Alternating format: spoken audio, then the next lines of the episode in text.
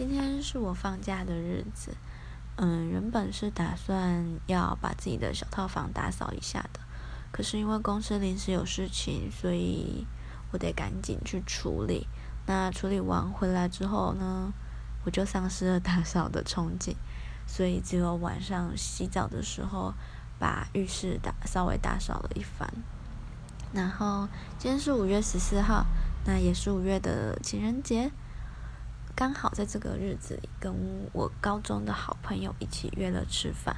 我们去吃了一家有心凤茶。